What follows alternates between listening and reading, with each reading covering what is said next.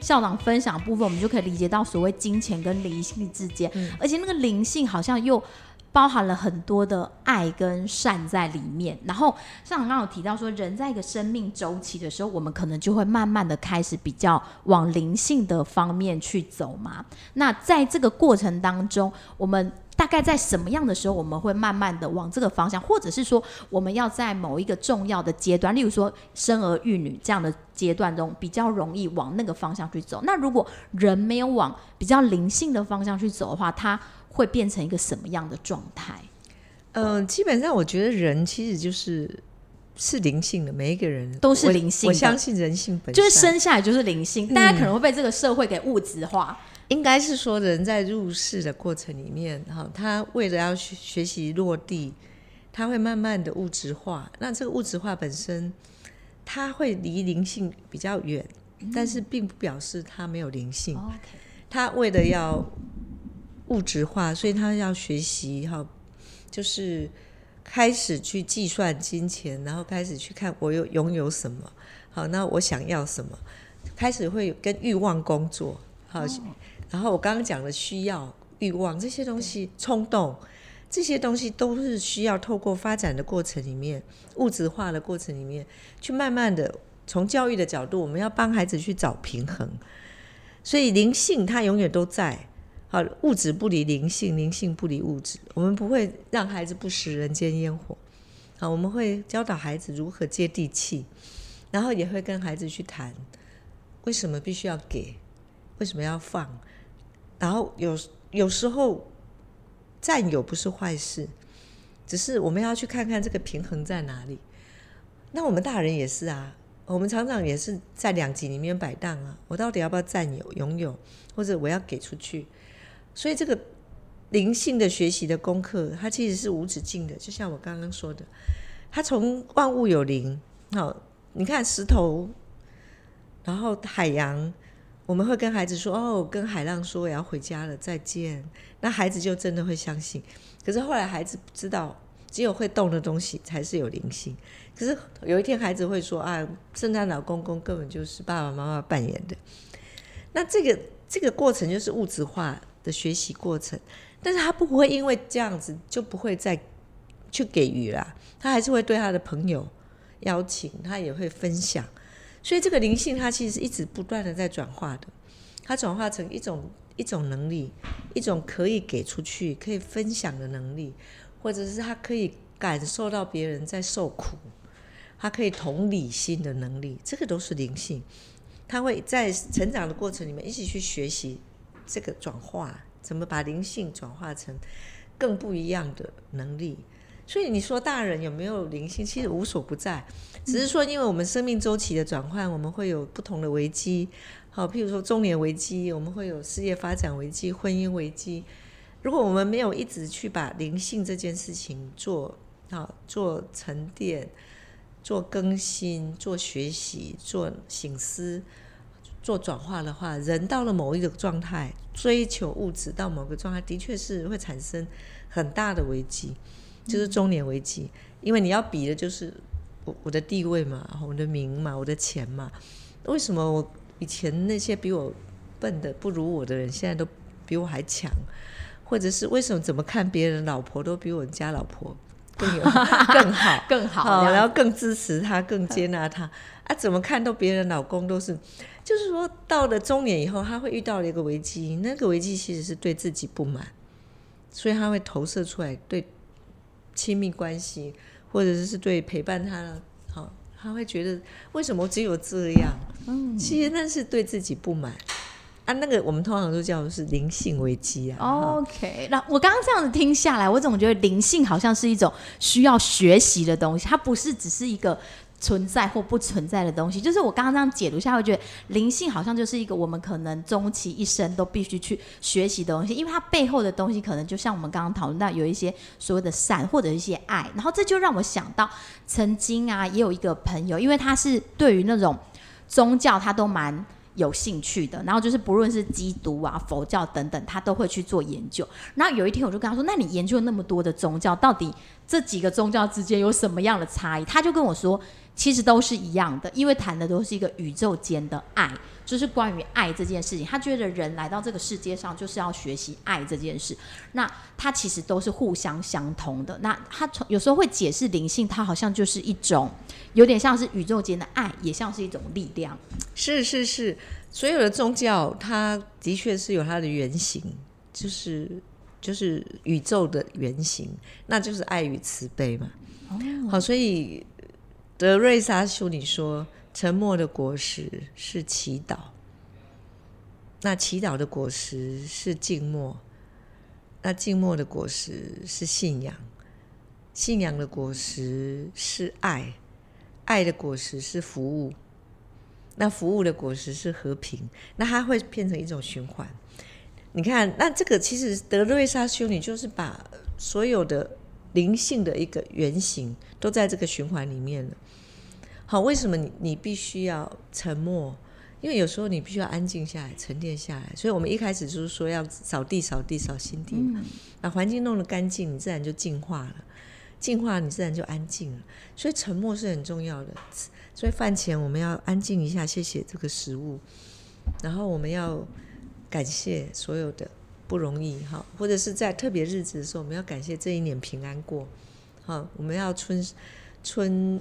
春祈秋报嘛，哈，就是祈祷可以有好的一年的雨水，这一些都是灵性的力量。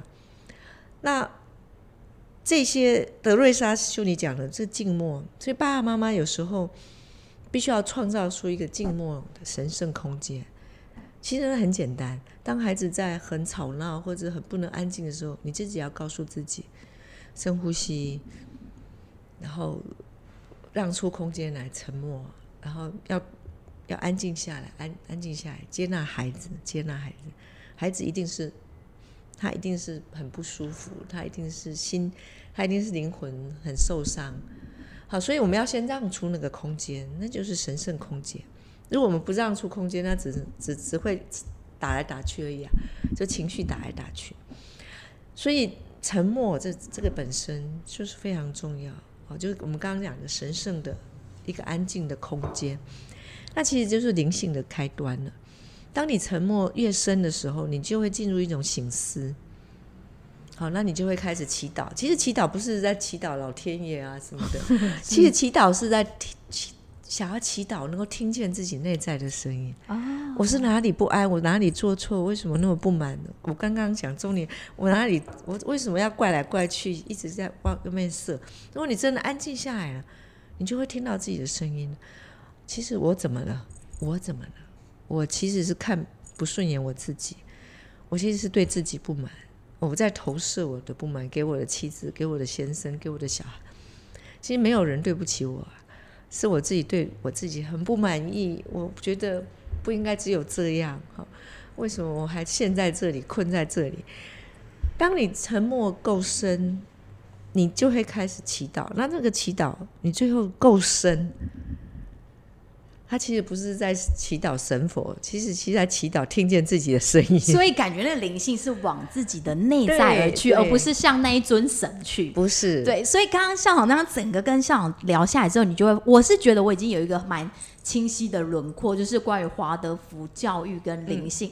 就我们刚刚透过了孩子、空间、金钱、食物的部分去聊所谓的灵性这件事情，所以我们就会看见说，华德福教育它背后其实是那个灵性，是那种那个爱、那个力量、那个包容、那个善，而不是一个宗教团体，也不是一个神秘学的概念。不是，不是，不是。你想想看，你当你。真的深度的看见自己的内在声音的时候，你就停止攻击了，你也停止不满了，你就会开始真的接纳了。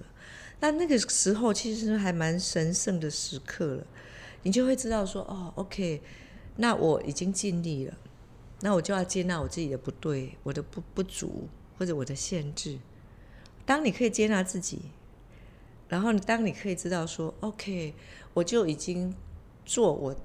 可以做的，我已经全力以赴了。那我也必须要去接纳我不能的。那同时，你你发出这样的声音的时候，你你在看别人的时候，你在看有很多做不了的、不可能任务的时候，你就知道该放下的时候就要放下了，该提起的时候就要提起。那这个力量不就是一个很 powerful 的灵性力量吗？那这个的确是必须要透过祈祷，透过沉默。好，透过一种很深层的一个进化跟形思，你才有办法达到这个状态。嗯，那这个不就是灵性了吗？我校长，你刚刚讲到这一段，忽然就浮现起，就是关于疫情对很多餐饮业的影响很大。那现在降到二级之后，其实很多餐饮业都周旋在我到底要营业，或是我不营业，要不要开放内用这件事情上。那很多人其实他会有很深的焦虑，就会觉得说，很怕有一个有有这个。冠状病毒、新冠状病毒的人进来，然后他可能就会想要后续，他们可能整家店都不能营运了，或者可能会造成什么什么样的影响？那我自己其实，在看待这件事，我是觉得说，其实每件事情它都有它的风险存在，我们也必须去承担那个风险。那就呼应校长刚刚讲，其实我们就只能做我们能做的，我们尽量把防疫给做好。如果说我们今天要开放内用，那我们就是把。该消毒的消毒好，该间隔的距离把它给保持住。那其他我觉得很多不可控制的东西呀，不知道该说它是交给灵性还是什么，就是我们只能就是就是欣然的去接受它。是是，因为你恐惧、怀疑、害怕或者是憎恨这些东西，这些负面的情绪或不安、焦虑哦，这些其实对我们。也没有帮助啊，对我们的能量，只是会耗损我们而已。嗯，那如果我们有正念，哦，刚刚你讲的就是所谓的正念，就是其实整个灵性是需要被被练习的。必须要被锻炼的哈，在遇到日常的一些危机的时候，或是每天小日常，我们随时都要被考验的。譬如说我这个在市区，我停不到车子，停不到车位，那我是哦，或者是说我该想买的买没有买到，被或者是你知道那个疫情期间，我曾经有一次去超市，我真傻眼了，这个泡面柜都全部是空的，所有的该好的你觉得想买的食物都是空的。我觉得台湾怎么可能会走到这一步呢？因为在台湾从来没有匮乏的问题啊。后来才发现说，因为刚集体感染的时候，台湾的恐慌所造成。那为什么会恐慌？其实我们没有匮乏，是因为人的焦虑、恐慌、恐惧所造成的。去抢，那是人性就已经往往往比较负面的走了。那如果我们每一个人都有正念，我们何须去抢呢？好，这个。台湾这个只有过剩的问题，哪有匮乏的问题？那为什么你自己也跑去抢呢？我其实那个时候不是要去抢，我其实是要去买酒精，因为我们小孩在东市那个时候还在东市实习，我真的被吓傻眼了，怎么会这么恐慌呢？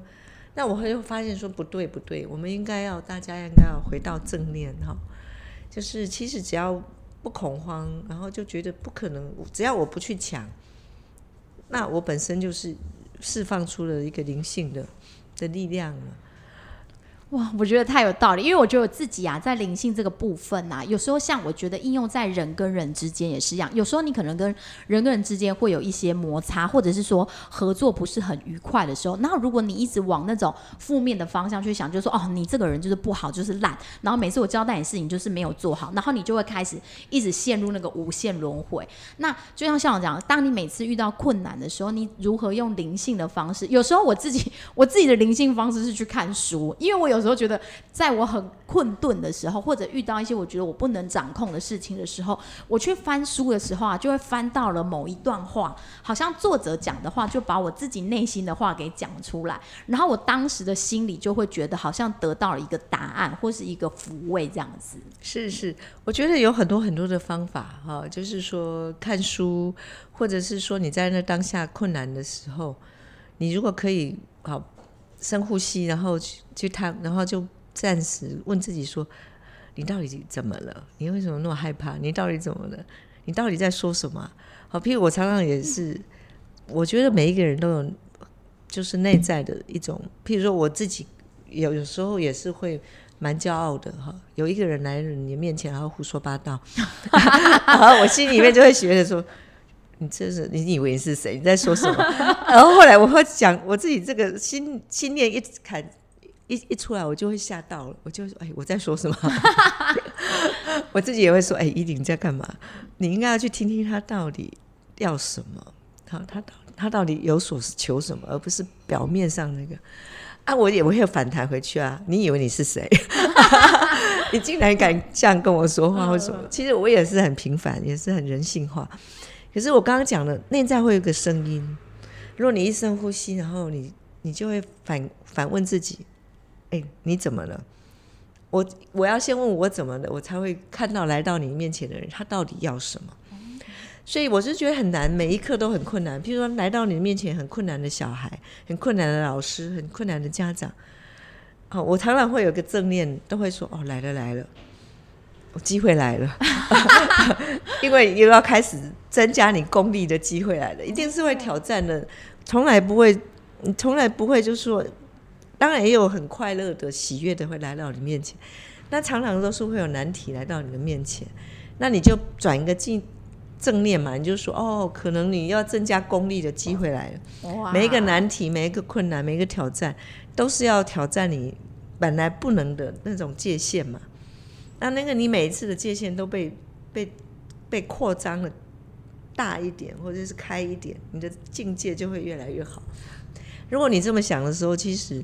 你就不会那么害怕哦，不会那么害怕那些挑战，因为很多的那种心情可能都是来自那种像校长讲很深层的一个恐惧，所以刚刚校长提供我们这个方法真的很好，就是你的武功要要大增的时候来了，而且每次的困难总是一次比一次在更大、更激烈，因为可能觉得你的武功有到那里了，所以来的难题就更难了一点。对呀，可是你也需要有一囤积一些哈，譬如遇到困难，你会有一些。你在我们说我们的呃大脑里面有一个边缘系统的海马回，它会囤积长期记忆。那你有什么善的记忆、快乐的记忆、难忘的？那你要在短的时间就把它换唤醒回来。好，譬如说你你孩子给你的一个喜悦的那个 moment，你要把它转成长期记忆，或者是你成功的经验，或者是你到海边去，然后一个月光啊，那反照在那个海平面上，那就多美。那种美好的，或者是你在高山上，你就是那种空气，然后你看到那个这个十层的山峦，然后一层又一层，那种所有的美好的，或者你被朋友怎么样的 surprise，很好惊艳的记忆，或者是你惊艳到你被良善对待、被慈悲对待，每一个美好的画面，你把它收集起来。然后在很痛苦的时候，或者在过不去的时候，你赶快去释放去，就提取出，所以有点像那种选择性的记忆，你要把它好的给记。我们人是有这个能力，所谓正面就放掉。对对，所谓的正面就是你一直在累积你的正正面的画面，啊正正向的能量，然后转成长期记忆在你的海马回里面。哇！然后在必要很危机的时候，你就有办法提取。那因为我最近看到一个影片，他是说。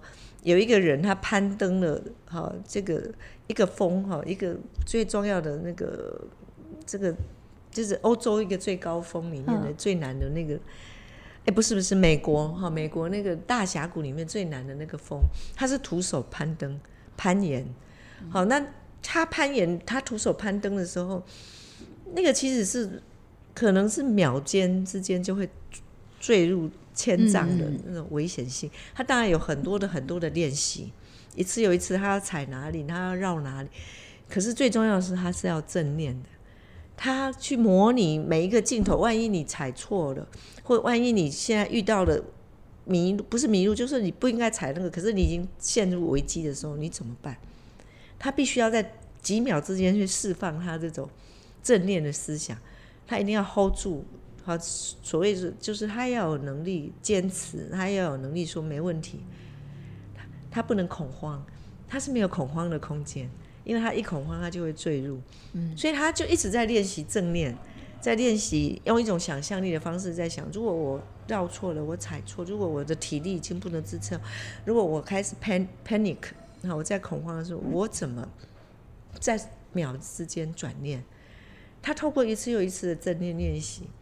他终于成功了，哇，真的很不容易。对对，然后他在成功分享经验的时候，因为他是徒手嘛，嗯，他通常不徒手的时候，他会绑这个哈绳索下降。以前我们都有受训练嘛，在 IB 里面绳索下降，哇，人家觉得你很厉害，其实那没有什么。那个根本就是都安全的嘛，都被绑的，对，就掉下去也不会掉下去也没什么，你只要他说他徒手下来的时候，竟然没有人，没有人就觉得他很酷，因为因为所有的人都不知道那个很很了很了不起，那个很危险，所有因因为我们从来没有这种经验，啊，我们只知道说那个陈手下样身体的装备看起来很酷，所以他看到没有人在对他产生任何的惊奇的时候，他也很幽默的说。哎呀，因为他已经去经验过一个人家没有经验过的一种境界了，所以他自己也可以笑自己说：“啊，他他说哦，好酷哦，你你你赤脚哎，啊，所以所以很有趣的是，他的成熟已经让他能够哈去面对那个非常重大危机，然后他可以回到人世间日常的时候，他又可以去接纳别人不能理解他多他多么的经验冒险回来。”好，他我就觉得这是已经到了人生，已经到了一种非常自由的状态。哇，很自由的状态。我想刚刚讲到这两个字很重要，自由就是华路教育一直要给孩子的部分。那我们刚刚透过很多的面向去理解了所谓的灵性。那灵性它不是只是。灵异，好，也不是你所看到的宗教，而是他必须透过很多的练习，很多很多的练习，你才有办法让自己在每一个困难点去跨越。那非常谢谢校长跟我们分享了很完整的一个从各个方面来看所谓的灵性，所以我想。当我们再回过头来看华德福教育跟灵性的关系，我想带大家的心中应该都会有一个答案了。那如果你喜欢我们的节目，记得帮我们按下五颗星，然后帮我们分享给更多的人。谢谢，谢谢校长。好，下回见。